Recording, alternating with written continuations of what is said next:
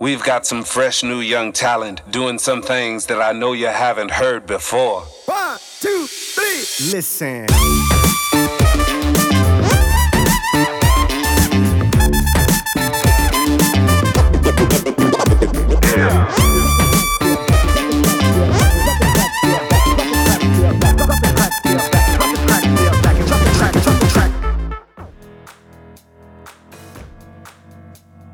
Gastón 100% vivo, episodio número 2. Y bueno, hoy nos vamos a enfocar en por qué la dieta vegetariana no, necesariamente es una dieta saludable. ¿Y por qué digo esto? Porque obviamente mi experiencia personal y la experiencia de haber eh, hablado con gente y haber leído acerca de gente que ha, se ha vuelto vegetariana y a los 5 años o lo que fuera eh, deciden volver hacia atrás y comer, obviamente volver a su dieta normal.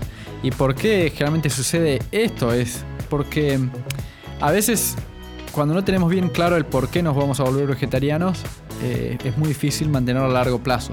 Y esto lo digo porque muchas veces uno se vuelve vegetariano por una cuestión de, de principios, o decir, bueno, no quiero lastimar a los animales, que me parece genial, pero cuando decidimos no dañar a los animales y poner nuestra salud a segundo plazo, el problema es que a largo plazo no va a ser sustentable. ¿Y qué significa eso? Porque cuando uno no está bien de salud, eh, entra en modo de desesperación, ¿no? Entonces no puede tomar decisiones correctas, entonces eh, tiende a volver siempre donde uno se encontraba en una situación más estable, ¿no?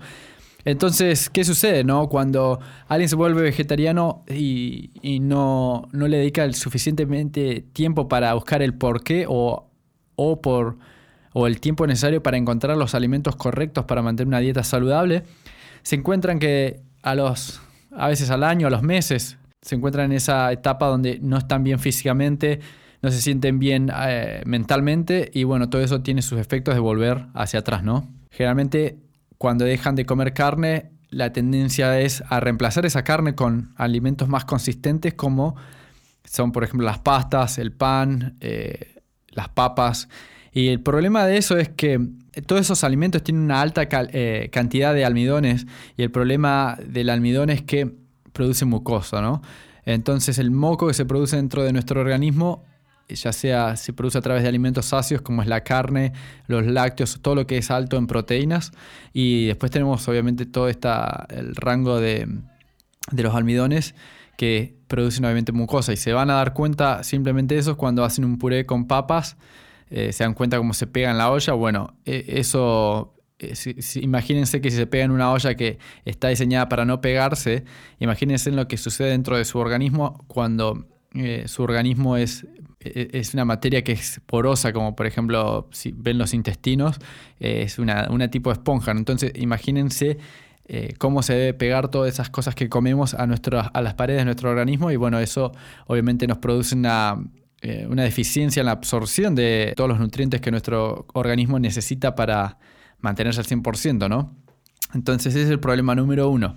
Eh, dejar de comer carne y pasarnos a una dieta más que vegetariana, diría una dieta farinácea. Eh, lo que les recomendaría es seguir comiendo carne y traten de incorporar más, más vegetales a su dieta, ¿no? En ese caso, por ejemplo, si comen un bife, de unas milanesas o lo que fuera, no los hagan con puré, sino cómanlo con ensaladas. Ese es otro de los, de los problemas graves que tenemos cuando comemos todo, es porque eh, cuando comemos de todo, lo que hacemos es mezclamos generalmente proteínas con carbohidratos, o sea, en ese caso almidones, y esos son dos sistemas distintos de digestión. Entonces, ¿qué hace tu cuerpo cuando recibe dos cosas que son completamente distintos? No hace ni una ni la otra, ¿no? Entonces se interrumpe el ciclo de digestión y eso que es eh, que no se digirió, el cuerpo, como no lo puede dejar en el estómago por largos periodos de tiempo, lo empuja hacia los, hacia los intestinos con la próxima comida. O sea que cuando comen algo más, lo que va a hacer el organismo es, tengo que limpiar el estómago, entonces empuja todo hacia los intestinos para que las bacterias se encarguen de la digestión en ese caso, pero no es una digestión, en realidad es, es como eh, las bacterias obviamente se, benefician de esos alimentos indigestos. El problema es que las bacterias al utilizar ácidos y demás para romper esos alimentos y tratar de eliminarlos, tratar de, de limpiar digamos, los intestinos, lo que produce es una cantidad innumerable de toxinas y malestar, ¿no? generalmente hinchazón y demás. Por eso eh, es muy importante que sepan mezclar los alimentos eh, de una forma que, que puedan tener su dieta como la tienen ahora, ya sea que coman carne o lo que fuera, pero que puedan incluir alimentos que eh, sean favorables el uno con el otro, ¿no? que al, comerse, al comerlos juntos la digestión no se interrumpa. Y bueno, después por ahí, desde ahí pueden hacer el salto hacia, hacia, hacia ser vegetarianos. Obviamente si están convencidos de que pueden hacerlo todo de una. En el caso, eh, mi caso personal, eh, yo hice eso, eh, dejé de comer carne, dejé de comer la mayoría, dejé de comer todo, digamos, todo lo que venía comiendo normalmente y me enfoqué solamente en comer cosas crudas, frutas y verduras, nueces y demás. Y bueno, fue un shock bastante grande, fue difícil, pero me sirvió para digamos, limpiar mi organismo y enfocarme en mi salud en vez de, enfocarme solamente en la idea de ser vegetariano. Eh, obviamente cuando están saludables, cuando se sientan bien, eh, van a tener la posibilidad de pensar, mm, de tener un pensamiento más claro y, va a ser más fácil llevarlo adelante que estar sufriendo durante un periodo de donde no encuentran su salud, no encuentran la forma de sentirse bien y están haciendo algo por el hecho de que es un trend o que eh, una tendencia que, bueno, generalmente la copiamos de alguien y sin tener un fundamento en particular, ¿no? Así que bueno, eso es el tema de, de ser vegetariano, que no es necesariamente ser más saludable que el que come carne, simplemente es la elección que tenemos con lo que comemos. Lo importante es, saber cómo controlar nuestra salud ante, ante nada, ¿no? Eh, eso es lo bueno a veces de, ir vegetariano, es que uno reduce la cantidad de, opciones que tiene al comer, entonces puede identificar más fácilmente qué es lo que está comiendo y, y, qué efecto tiene. En este momento mi dieta todavía es vegetariana, lo único que consumo de lácteos es generalmente queso cuando hacemos algunos nachos o algo en casa o hacemos algún toast o, demás. Pero lo que puedo llegar a identificar siempre es que cuando como pan o hago una mezcla, digamos, con pan, eh, queso y demás, si sigo ese rumbo de, comerlo todos los días, empiezo a notar eh, sustancialmente, empiezo a notar eh, un cambio en mi organismo, en el sentido de que me levanto la mañana mis manos están un poco más hinchadas dependiendo si comí pizza afuera, generalmente cuando usan pizzas eh, con sal normal, eh, sal digamos de, mesa o esas pizzas que a veces compras en, el supermercado, a veces tienen sal común, entonces me doy cuenta a la mañana siempre tengo los dedos más hinchados y demás. Y si sigo en ese ritmo de comer cosas, por ejemplo, pizzas, eh, pan y demás, en el proceso de una semana o menos, ya empiezo a notar que me empiezo a, eh, que empiezo a acumular eh, mocos eh, en, mi garganta, ya empiezo a sentirme más congestionado.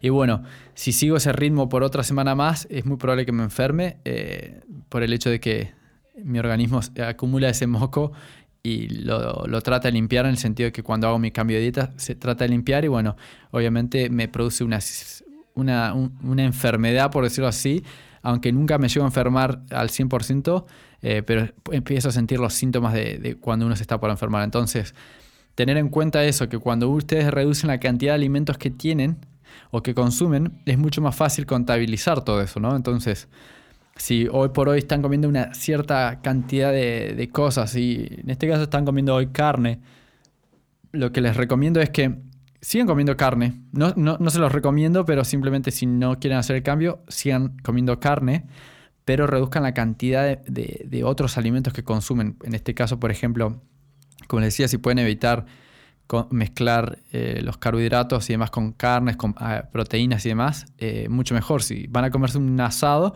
coman un asado con ensalada, no coman pan, por ejemplo. Eh, no coman papas, no coman nada excepto el asado y una ensalada. Si van a comer papas, bueno, bárbaro, hagan una cosa, junte, háganse unas papas al horno, a papas fritas y comen papas fritas, pero si no, papas al horno y cómanse las papas solas. Las pueden mezclar con grasa, en este caso manteca, y no van a tener problemas. El problema está cuando empezamos a hacer esa mezcla que, que, que obviamente la más rica y la que nos mantiene lleno por más tiempo es las papas al horno con un asado y le mezclamos mayonesa, eh, huevos, hacemos todo un menjunje. Y el problema de todo eso es que cuando comemos eso, obviamente nos va a dar 15 horas de, tener el estómago lleno, pero es por una cuestión de que estamos llenos porque eso está sentado, digamos, en el estómago sin digerirse.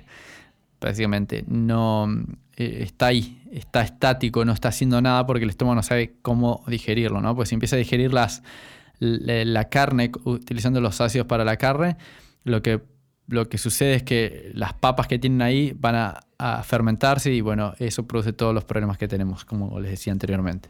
Así que bueno, eh, mi recomendación sería primero eh, que simplifiquen lo que comen.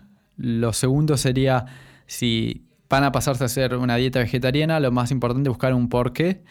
Y si no, si no saben cuál es el porqué, no sé, si quieren hacerme alguna pregunta a través de, este canal o eh, Facebook o Instagram o Twitter, pueden hacerlo y bueno, los puedo llegar a ayudar a, encontrar el porqué, porque a veces eh, solamente queremos hacer las cosas por tendencia y si bien no está mal, eh, tendencias son esos, a veces son tendencias, entonces hacemos por uno o dos meses y después cambiamos o volvemos otra vez y volvemos otra vez y volvemos otra vez y, generamos esa inseguridad en nosotros de no poder completar lo que realmente queríamos hacer. Así que bueno, eso es eh, súper importante. Bueno, creo que el episodio de hoy es solamente eso, es bastante cortito. Eh, creo que remarcamos, estoy seguro que algo van a poder sacar de esto.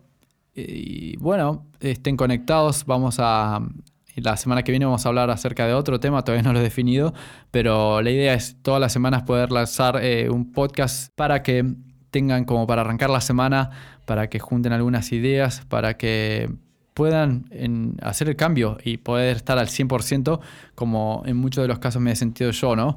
Hoy por hoy, como les digo, no, soy, no tengo una dieta perfecta, pero he aprendido a, navegar esa, esas aguas, digamos, de, de que cuando empiezo a sentir que algo no está bien, eh, puedo saber exactamente qué es y eh, dejar de hacerlo. Entonces, eh, nunca me llego a, enfermar porque logro atajar al, digamos, atajar a la enfermedad antes que suceda. Así que bueno, los dejo con eso. Les agradezco un montón por escuchar. Realmente muy agradecido por este, bueno, obviamente es el episodio número 2. Si tuvieron la, la posibilidad de escuchar el episodio número 1 genial. Y bueno, si no, y si tienen ganas pueden volver a escuchar ese.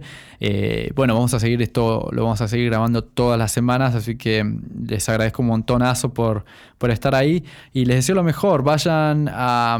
Eh, espero que esto lo puedan llegar a aplicar en algo o cuando tengan que tomar una decisión acerca de lo que van a comer.